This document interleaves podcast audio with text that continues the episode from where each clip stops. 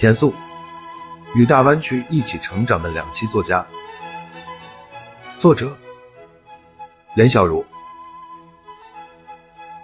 虽然早在二零零四年，田素就已出版了他的第一部长篇小说《暮春》，之后又相继出版了职场小说《追逐纯粹的人》和长篇童话故事《小龟传奇》，但真正把他带进媒体视野的是他的《山脚下的女人》。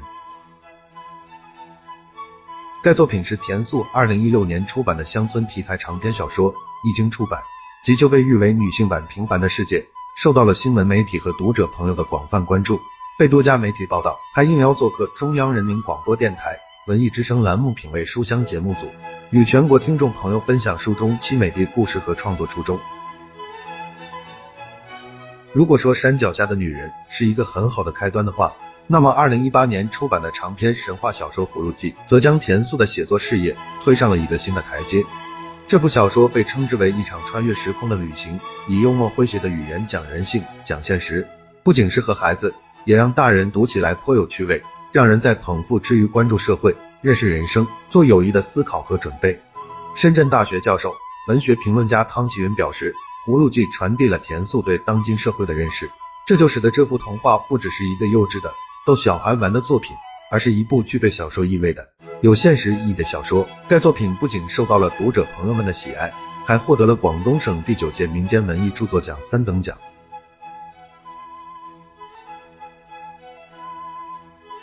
二零二一新年伊始，深圳文化圈就被一部作品日出东江刷屏。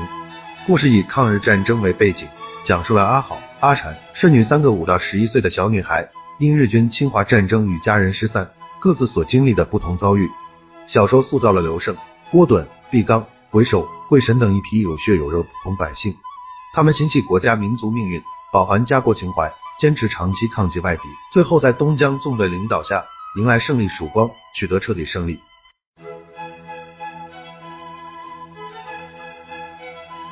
田素通过这部作品，主要表达了三个方面的思想。第一，只有中国共产党才能救中国。刘胜等人早年加入义和团爱国救亡运动，一度寄希望于当时的清朝政府，结果其轰轰烈烈的护国运动却被他们所维护的腐败王朝与侵略者联手绞杀了。作为义和团运动的幸存者，刘胜等人在东江流域西岭村隐姓埋名，后来又把抵御外敌的希望寄托在了军阀和国民政府身上。甚至是寄托在了搞封建迷信的慕容聪身上，结果不仅再次失望，还差点搭上了身家性命。直到他们遇见了一支活跃在东江流域的共产党抗日队伍，也就是东江纵队，他们才重燃希望，找到真正的出路，并最终实现了救国之愿，彻底打败了侵略者。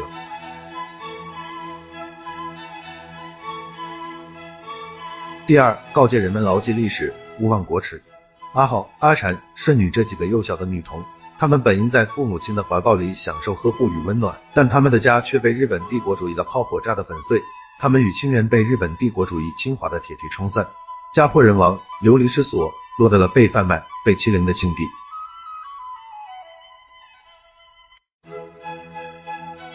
第三，和解与和平是全人类共同的心愿。小说中，一个遗留在中国的日本老兵，在被救助后，自愿选择留在了这个曾经被他们伤害过的国家，用自己的劳动补偿这个国家和他的人民，这对他是一种救赎，而对曾经被伤害的中国人民而言，却是一种宽恕。这是历史的潮流，也是两国人民由衷的希望和选择。作品中的这种和解的精神，不仅体现在中日两国之间，还体现在民族内部矛盾化解之中。作品中，陈村百岁长老芙蓉叔临终时，对陈村与西岭村过往恩怨所发出的感叹“兄弟戏玉墙”，就是典型的范例。在此，我们衷心祝愿世界和平，海峡两岸早日实现和平统一。作品不仅很有时代意义，也具有非常高的艺术性和可读性。广东省新闻出版局主管部门的相关人士在审核该书稿时就给予高度评价。广东省新闻出版局评审员肖建国说：“小说述说的是发生在粤东地区的一段传奇，时间跨越了中华人民共和国成立前后的二十余年，其主线是寻亲。作者生活经验丰富，熟悉当地的人情风俗，文字清通简洁，把故事编得复杂曲折，一波三折，柳暗花明，出人意料，塑造了刘胜、郭墩等众多人物形象。小说很有可读性，且导向正确。另一位评审员曾大力也给出了非常肯定的意见。他说，该小说讲述的是广东山区人民抗战时期的故事。普通百姓在那个年代经历了家国破碎、骨肉分离的苦难，在共产党领导的东江纵队的带领下奋起抗敌，重建家园。作者安排故事逻辑合理，情节跌宕起伏，有一定的可读性，书稿导向正确。二零二一年三月二十一日。深圳市特区文化研究中心、海天出版社、惠州市文联联合举办了“湾区主旋律文学与红色文化传承日出东江”主题研讨会。活动中，来自深圳、惠州两地的专家学者和评论员就日出东江创作意义进行了研讨。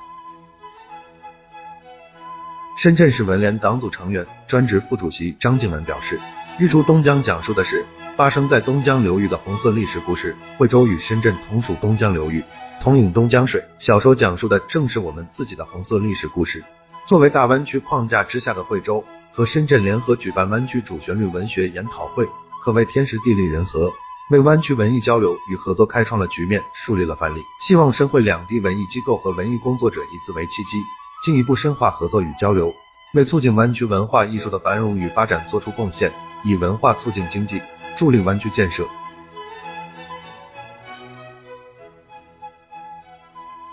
惠州市文联党组书记、主席安享珍则表示，这本书作为红色文化传承的代表作，其接地气的叙述方式富含可读性和趣味性。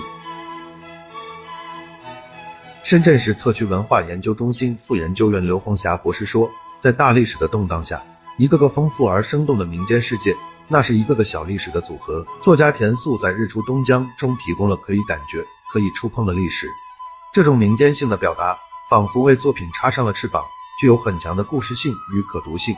日出东江中塑造的民间世界，不仅具有传奇性，更有丰富的细节性。岭南地区民俗元素舞狮子、鱼灯舞的加入，以及当地百姓与日军比武，更加证明了历史场景的真实。而在海天出版社编辑部主任胡小月眼中，日出东江很好的将思想性和艺术性结合起来，通过真实可信的人物，反映了湾区人民群众。在中国共产党的领导下取得革命胜利的过程，我觉得红色题材尤其要讲究艺术，并不是说题材重要就可以忽略艺术标准。日出东江用了很多具有地方色彩的语言，这是很好的一个特点。我有幸编过田素老师两部作品，发现他的创作热情非常高涨，生活节点很丰富，艺术灵感和文学想象力也很丰富。胡小月说，日出东江被列入。二零二一年农家书屋重点出版物推荐目录。经过多年孜孜不倦的努力，田素的作品已日趋成熟，得到越来越多的文学界人士和读者朋友们的认可和喜爱。田素有固定的工作和专业，每天上班朝九晚五，只能利用业余时间创作。一开始，同事们都不知道田素在写作，但随着他的名声越来越大。他们突然发现身边的这家伙居然在搞写作，惊愕之余将他纳入了一类。而作家圈的有些人则对半道出家的他心存抵触。田素因此经常开玩笑说自己是禽兽都不待见的东西蝙蝠，其实说是两栖动物更为合适。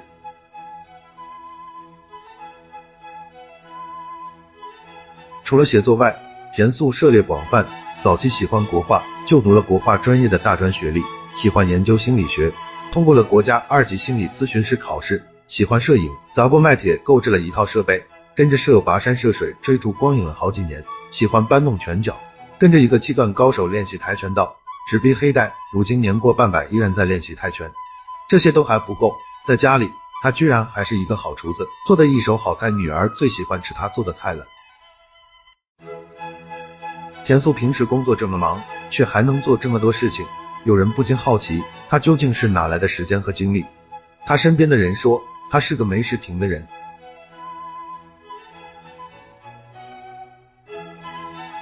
田素本名廖建明，广东博罗人，现居深圳，系国家二级心理咨询师，中国散文学会会员，广东省作家协会会员，深圳市民间艺术家协会理事，深圳市作家协会会员。以创作出版木村追逐纯粹的人、小龟传奇山脚下的女人葫芦记、日出东江等长篇小说，题材涵盖乡村情感、都市职场、儿童、神话等多方面。其中，《葫芦记》获广东省第九届民间文艺著作奖三等奖，《日出东江》被国家新闻出版署纳入二零二一年全国农家书屋推荐书目。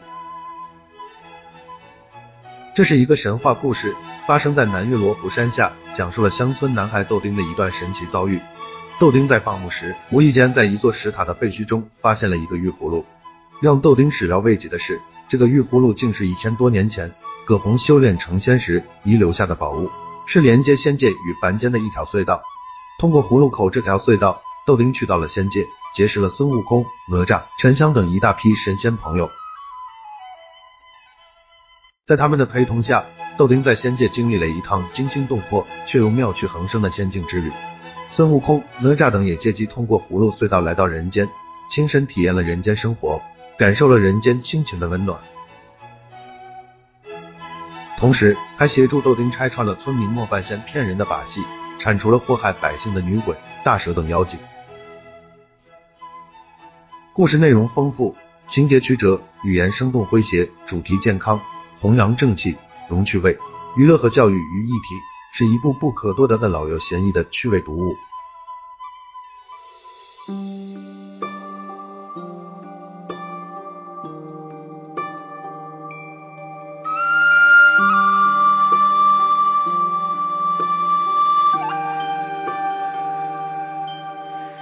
旧时的黄昏，一别海棠花夜深，思念上次也不过隐忍。还有一封存，听一瞬，哭笑无痕，攥紧掌心余温，轻替我心疼。东风尚不忍，红尘如梦有故人。雨落沉沉，模仿他口吻。岁月的折痕，暖不过眉间清冷。寻到一个眼神，我又已沉沦。细雨中